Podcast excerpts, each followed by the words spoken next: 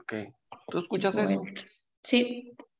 Bueno, muy bien. Entonces yo voy a echarle aquí ganas, voy a empezar a hablar. Siendo las 10.20, nos vamos a aventar alrededor de 15 minutos. Si veo que algo no está jalando bien o te interrumpo, a lo mejor te hago, a ver, a ver, párale. Y entonces, oye, a ver, ¿qué quisiste decir con eso? Y pum, te cortamos y yo edito ese pedazo y lo okay. Está bueno. Perfecto. Medición. Muy bien. Bien, entonces, como les comentamos, tenemos ahora una persona que trabaja con neurolingüística, la programación neurolingüística, para ser más preciso, y, vamos a ver qué puede hacer la programación neurolingüística para nuestra salud integral. Me refiero a desde el aspecto mental, como lo manejamos en este programa, hasta el aspecto físico, obvio, en qué nos puede ayudar para la persona que desea mejorar físicamente, ya cambios externos, internos, etcétera. Y tengo como invitada en el programa a una experta en el campo, que es Araceli Martínez. Ella es facilitadora del cambio coach en programación neurolingüística y, y reconversora. Se oye medio largo el título, pero nos va a explicar de qué se trata y por eso, por eso está aquí. Araceli, aló, eh, ¿qué tal? Buenos días para los que nos están escuchando en el día y buenas tardes para los que nos están escuchando en la tarde. ¿Cómo estás, Araceli? Bienvenida al programa. Hola, Armando, un gusto estar contigo. Muchísimas gracias por la invitación. Un saludo a todos los que nos están escuchando.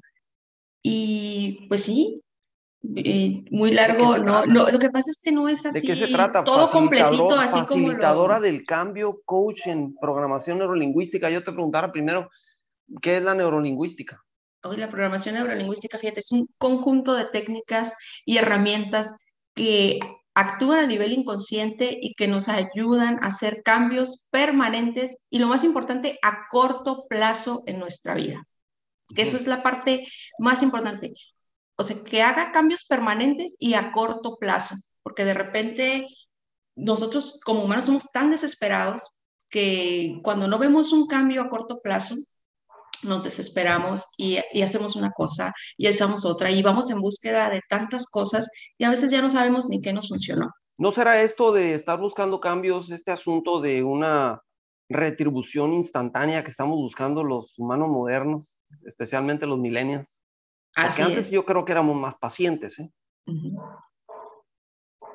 Así es, y, es que buscamos cambios eh, tan rápidos que a veces es más, a veces ni nos damos no nos damos ahora sí que el gusto o el placer de vivir el proceso, porque es bien importante, o sea, cualquier situación que traigas, disfrutar el proceso. Yo siempre digo, abracen su dolor, o sea, abracen su dolor y en ese van a encontrar ustedes su respuesta.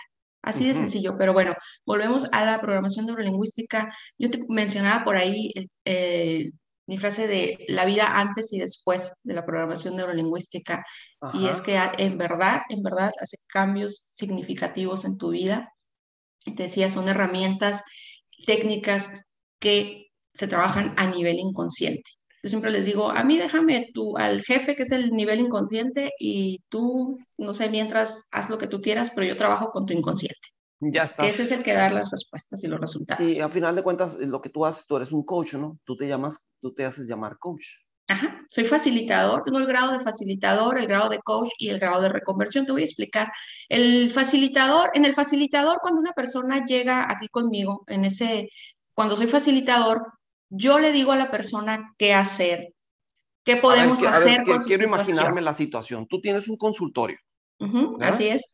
Y estás sentada en tu silla y, fumándote una pipa y la señora, la persona se sienta en un sillón y te platica qué rollo trae, ¿verdad? Algo así. Así es, así es. Ya estás. Viene. Entonces. Quitemos eso de la pipa porque no fumo. Pero, pero sí, estamos dentro de un consultorio y una persona llega y me dice, fíjate que tengo, no sé, vamos a suponer esto, esto porque estamos hablando de la salud, que alguien, que una persona llega con sobrepeso, ¿sí? Y que dice, ya fui con Armando, ya fui con el mejor entrenador, ya fui con todo el mundo y nomás no bajo de peso. Y fíjate que soy bien disciplinada y hago de todo, y hago de todo y nomás no bajo de peso. ¿Ok? Entonces nos enfocamos en esa situación. Cuando soy, cuando me buscan como facilitador, ahí yo sí puedo decirles qué hacer y cómo hacerlo y él le aplicó técnicas y todo. Pero si tú buscas un coach, un coach es la, la persona que elicita de ti, o sea, saca de ti tus respuestas. Yo no te voy a decir qué hacer ni cómo hacerlo. Tú lo vas a descubrir. Ajá, yo voy a hacer las preguntas que te lleven o las reflexiones que te lleven a encontrar esas respuestas, pero tú las vas a encontrar y en base a lo que tú quieras trabajar, yo te voy a ayudar. Esa es la diferencia, porque el facilitador, el facilitador sí te dice, ah, ahorita vamos a aplicar esta técnica, vamos a hacer así y las cosas son así y así, y. Pero el, el, coach no, el coach, ahí sí me tengo que decir, aunque yo sepa qué es lo que tienes que hacer, o para mí sea tan lógica la respuesta a tu problema o a tu situación, ahí sí yo no puedo intervenir. Yo elicito de ti la respuesta, pero yo no te digo qué es lo que tienes que hacer, ¿sí? Ahí es, la persona ahí más tiene que estar enfocada, ahí la persona busca sus propias respuestas y en eso es en lo que trabaja. Me imagino que todo esto es mucho sobre hábitos, algo que yo he mencionado varias veces en el programa, etcétera, y también Maribel ha hablado del asunto. Supongo que tú les dejas alguna tarea a las personas. Así es, tienen, ajá. Sí, Hace esto y esto y no caigas otra vez en este error y ya te diste cuenta que está así la cosa, no topes con la misma piedra.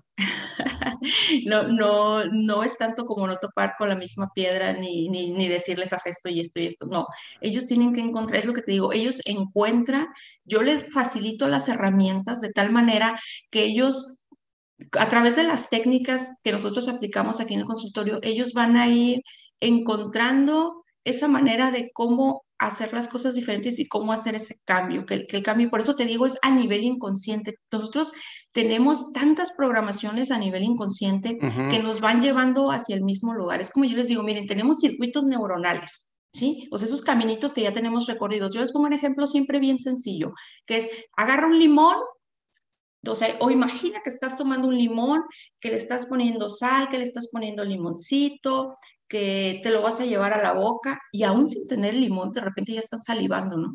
Sí. Entonces dices tú, o sea, ya tienes bien marcados esos circuitos neuronales, ya sabes que al tomar el limón, a tenerlo, ya sabe tu cerebro cómo va, cuál va a ser la siguiente reacción. Es algo Entonces, aprendido. lo que hacemos, así, pues sí, es algo aprendido, es un caminito que recorremos.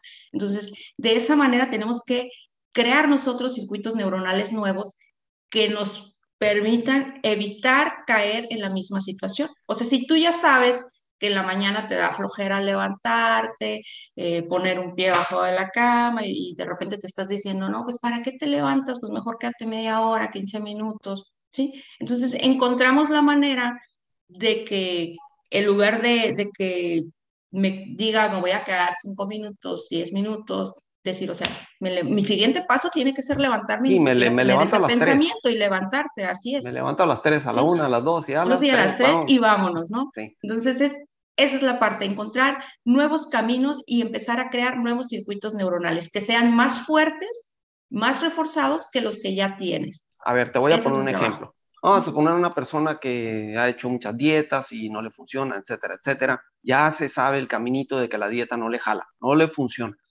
Entonces ve el papelito, está en la mañana, va a empezar la dieta y ya tiene su situación mental, ya está de regreso a la primera dieta donde aprendió que no le funcionó, la tercera, cuarta y quinta, y esta a lo mejor la dieta número 10, y ya tiene el papelito en la mano y está haciendo como el limón, ¿no? si es, el mismo caminito, esta no me va a funcionar, su subconsciente ya está dándole todos los detalles por el mismo caminito. No me va a funcionar, ahí viene el tomatito con no sé qué y el, huevito, quién sabe Otra vez es lo mismo y el, y el caminito es el mismo. O sea, básicamente la persona ya no está creyendo en lo que va a hacer.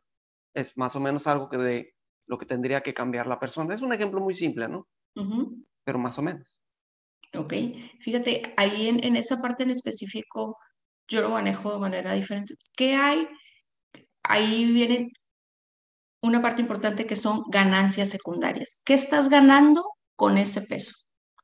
¿Sí? ¿Qué estás ganando con ese peso que no lo quieres soltar? Te voy a poner un ejemplo bien importante y bien sencillito.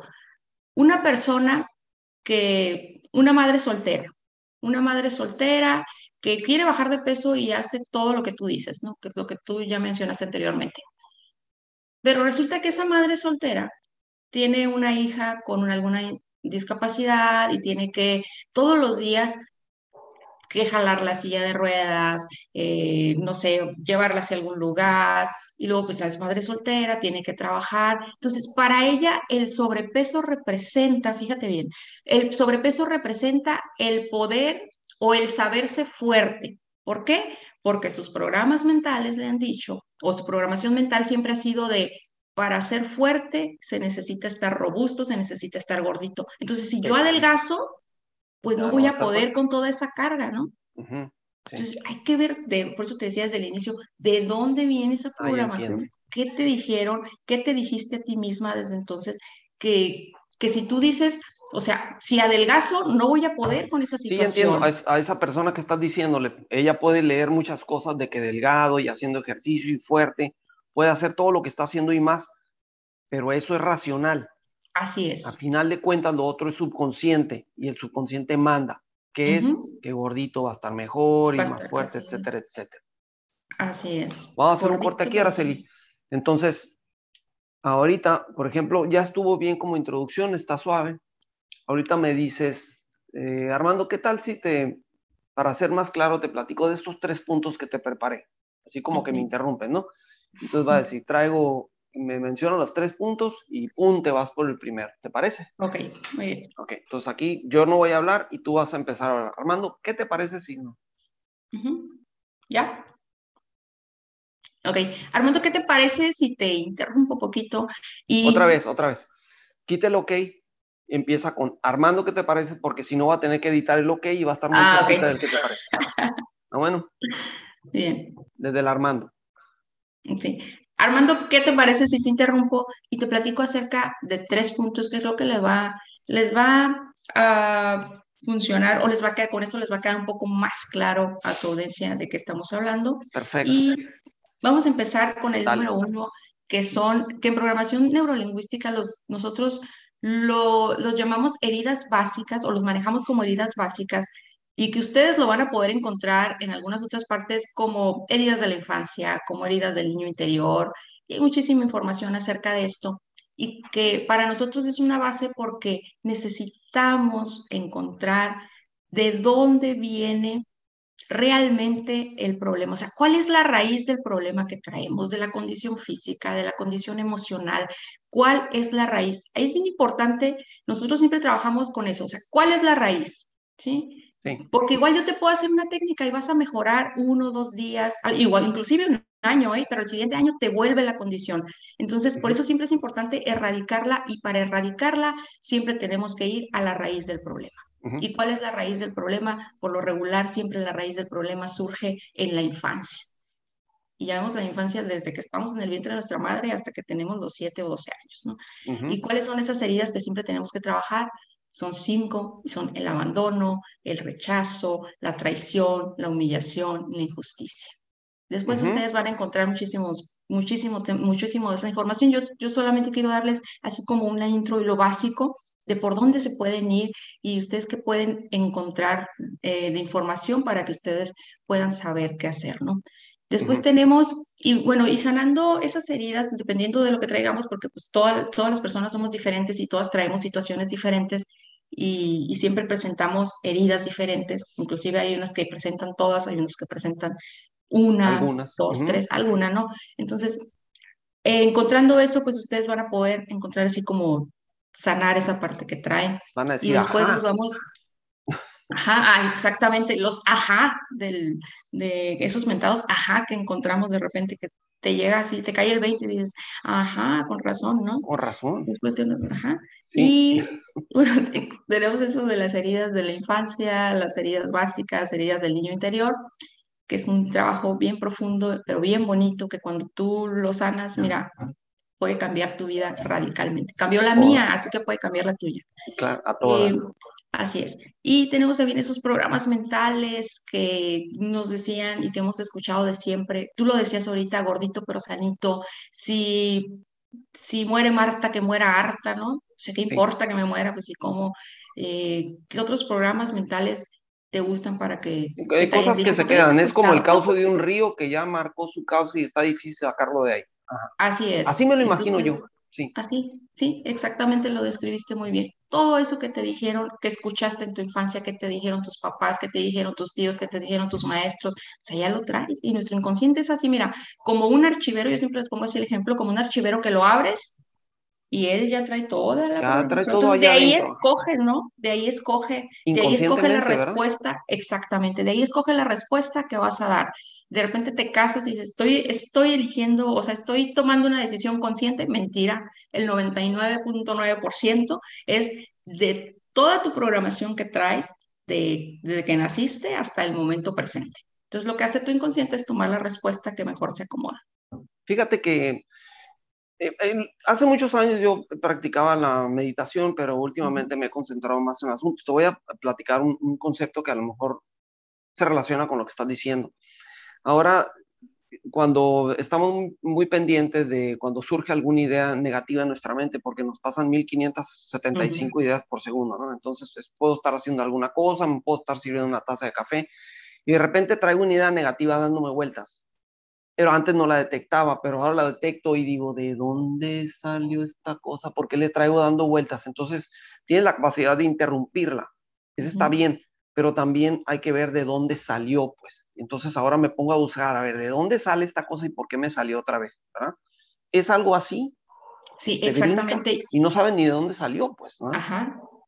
Sí, y, y eso te lleva a tener creencias limitantes, porque a veces te limitas y ni siquiera sabes por qué, ¿no? ¿Por qué? Pero, fíjate, esa, esa, esa reflexión es muy buena. Precisamente ese es el grado al que llega aquí la gente cuando empiezas a tomar eh, la terapia. ¿Por qué? Porque eres capaz, que eso es bien importante, capaz de detectar, o sea, qué pensamiento te está limitando. ¿Cuál es el pensamiento constante que traes y que traes y que, y que no te deja avanzar? Cuando tú detectas ese pensamiento y le puedes dar un tratamiento, porque acuérdate que, que llevamos ese ciclo, ¿no? Es pensamiento, después tenemos una emoción, esa emoción genera una estrategia mental y la estrategia mental es ponernos la máscara que nosotros elijamos, eh, la máscara de la víctima, la máscara del montón de traicionado, la máscara, de, pueden ser muchísimas, ¿no? Y después esa, esa estrategia mental te genera una conducta y esa conducta te lleva a un resultado y otra vez vuelves al ciclo, otra vez ese resultado te genera un pensamiento y así. Entonces, cuando tú ya detectas ese pensamiento y le puedes dar un corte Sí, a ese pensamiento, entonces tu ciclo, o sea, cambia se totalmente. interrumpió y busca un Así ciclo se nuevo, una cosa, una alternativa. Exactamente. Excelente. Entonces, bueno, ya llevamos esa. y vamos con la otra. Y, y la última, el último punto es el que te mencionaba, la ganancia secundaria. Cuando tú ya hiciste, ya revisaste tus heridas, ya las sanaste, y luego de repente ya sabes también cuál es tu programación y vuelves a caer en lo mismo, tú decías ya otra vez y otra vez y otra vez y otra vez, es porque ya estás teniendo una ganancia secundaria. No es que la persona que te esté tratando esté mal o que no funcione o el tratamiento no funcione, no, ya tu ganancia es secundaria. O sea, ya encontraste tú algo en esa, en esa conducta, en esa manera de comportarte que, que te genera más beneficio que perjuicio. Ya hablábamos ahorita de la persona que, que estaba gordita y no, y no bajaba, porque para ella su beneficio, su ganancia secundaria era poder sacar adelante a su hija, ¿no? A través del peso. Otra, por ejemplo, una, una persona que, que tenía pánico a manejar, o sea, su miedo era manejar y de repente, ok, ya, se soluciona ese problema, viene y todo, ya maneja, pero a la semana vuelve otra vez la condición. A ver, ¿qué te representa? ¿Sabes qué representa? El hecho de que, pues anteriormente, cuando no manejaba, su marido la llevaba a todas partes, ¿no? Que al Sí, súper, que con la mamá, que, o sea, sus- el marido ahí estaba siempre con ella. Entonces, cuando ella aprende a manejar, pues obviamente ya no sabe qué está haciendo su marido, ya, no, ya su marido no la acompaña al súper, y todo. entonces ella dice, espérame, espérame, espérame un momentito, es más mejor que importante me lleve para otra vez mi mí, marido. así, es más importante para mí que mi marido esté cerca, que yo sepa qué está haciendo, de cierta manera estar controlando, a, a saber manejar, ¿no? A ver, esa ganancia secundaria entonces es algo negativo. Depende de la persona, o sea, para ella representaba pues la seguridad, ¿no? Entonces, ya cuando tú encuentras esa ganancia secundaria, entonces pones en balance y dices, bueno, pues entonces es más importante para mí no manejar y pues yo prefiero que mi marido me lleve, ¿no? O sea, pero ya sé que no es un miedo, un pánico a manejar. O sea, ya sé que mi necesidad principal es tener la atención de mi marido, en este en ese caso de, mi, de su marido, ¿no? Ajá. No, está medio confuso. O sea, puede ser negativo el resultado de la ganancia secundaria y puede ser positivo también. Puede ser positivo. O sea, dependiendo de cómo lo maneja la persona. Exacto, dependiendo de cómo lo está manejando la persona. Y que entonces ah. ya teniendo esa ganancia secundaria que dices, bueno, está bien. Entonces ya, ya el trabajo es por otra parte, ¿no? Ya no es el, el quitarte el miedo a aprender a manejar. Entonces ya, ya es quitarte más bien la dependencia o la codependencia de estar con la persona. Definitivamente aquí en la neurolingüística tiene muchas variantes y muchas raíces y necesitas una persona especializada para poderte guiar en este campo en el que me estás hablando. ¿sí? Porque con podemos leer libros de neurolingüística y suenan muy interesantes, pero yo siempre les he dicho a las personas que cuando se meten en un campo de este tipo, hay que ir con un especialista, está todo dar que leas el libro, qué bueno.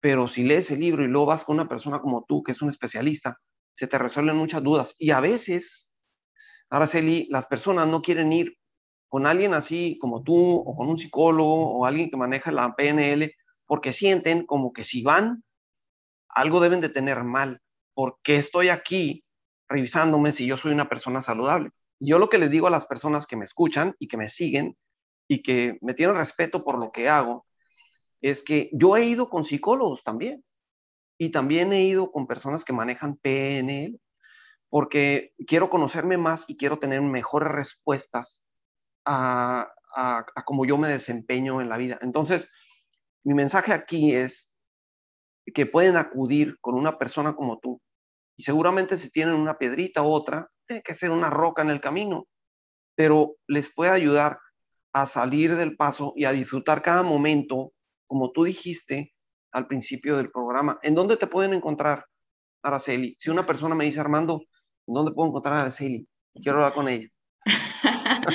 te, dejo, te dejo mi WhatsApp o mi teléfono es el 686 409-4101 y me encuentran aquí en mi consultorio que estoy en, el, en Avenida Constitución número 1711 en el fraccionamiento El Lienzo. Siempre previa cita, por favor. De Mexicali, porque de estamos Mexicali, en Mexicali. Estamos en Mexicali. Estamos en Mexicali. ¿Y tienes algún, hermosa y calurosa que ahorita ya no hace tanto calor de Mexicali. ¿Tienes algún sitio en internet donde te puedan buscar? Es mi, mi, Facebook y me pueden encontrar como Araceli Martínez. Araceli con Y Martínez. Así me encuentro. Tiene ahí un loguito que dice Yo soy,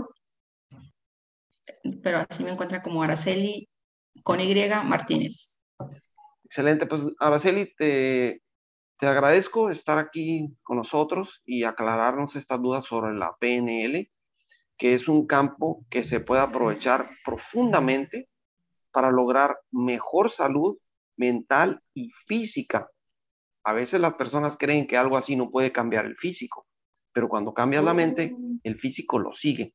Entonces, muchas gracias por estar aquí con nosotros y te invitaremos nuevamente a que nos desarrolles otro tema y que nos aclares más la mente sobre todo esto que es muy importante para todos. Gracias, Araceli. Ok, gracias a ti. Un gusto verte, escucharte y nos vemos, esperamos que sí próximamente. Les mando un saludote a todos. Ok, ahí está. ¿Cómo viste? ¿Bien? Sí, ¿te gustó? ¿Ya ves? Eres muy desenvuelto. No, no me refiero a mí. la entrevista. ¿te pues no sé. Sí. ¿Está bien? Sí, está muy bien. Ajá. ¿Dijiste lo que querías decir? Sí, básicamente tocamos los puntos. Tú, más que, sí, como te digo, sí es bien extenso, pero, pero está muy bien. Sí, nada más acuérdate que el, el, caso es darles una probadita a las personas y sobre todo lo que son podcasts, porque lo puedes escuchar el podcast a cualquier hora, pero si tienes un podcast muy largo, de 40 minutos, 45, la gente no lo escucha, empiezas a perder el público. Entonces, dos, tres puntos y vámonos. Esta entrevista quedó de 20 minutos. 20 minutos. Pero si le quitamos ahí el pedacito donde interrumpí, a lo mejor queda bajito de 20 y está bien, está todo dar. Oye, pues ahí te encargo que, que, pienses en otro tema que pudieras desarrollar más adelante. El programa lo estamos sacando, antes lo sacamos muy tupido, pero ahorita lo sacamos eh, a lo máximo dos veces al mes, nos estamos yendo más tranquilitos. Antes lo sacábamos tres veces al mes y ahorita nos vamos tranquilos. Entonces, si te volvemos a invitar, pues échale que pasarían un mes, un mes y medio. Ok. Es, esta entrevista yo te aviso cuando salga y hasta te mando el enlace del programa. Yo creo que va a salir hasta la próxima semana, si no la otra. Sí, está ¿Vale? bien. Muy Está bien. Muchísimas gracias. Bonito día. Igualmente, y Bye. me invitas ahí cuando empiecen el Toastmaster, ¿no? Yo Ya la- empezamos el, el, este miércoles empezamos presencial, no dijimos, pues, sangrones. No nos quieren pues te dijimos, les dijimos, Ah, ¿cómo no? Dijimos ahí en la... que tuvieron una cita por una, una junta prueba y que no invitaron a todos, pero no nos han No, dicho que van no a dijimos, empezar ya. este miércoles, ¿no dijeron? Sí, o ya no estaban ustedes. No, sí estábamos, pero Sí, yo sí pensé que era, e- era como un cáliz, no, que no era, no iba a ser una secuencia. No, sí, ya este miércoles. Bueno, de hecho, el próximo miércoles ya no es presencial porque no va a estar Ociel, va a ir de vacaciones, va a ir de vacaciones y pues él es el de la sala. Entonces ya, ya te aviso cuando ya estén seguiditas, que yo creo que ya sería de este miércoles al otro. Sí, porque a las presenciales sí quiero ir. Se me distrae, me, se me hace a todo dar Aunque verlos. esté ahí el, Eh, aunque Luis no se va con, Lo sentamos allá. ahí andaba, ahí andaba ayer, de hecho. Ok, Ok, bueno, Araceli, te pues que pases porque- bonito día. Igualmente, bye, gracias. Síguete bye. peinando así, te ves muy bien. Ándale, pues. Ok, bye. Bye bye.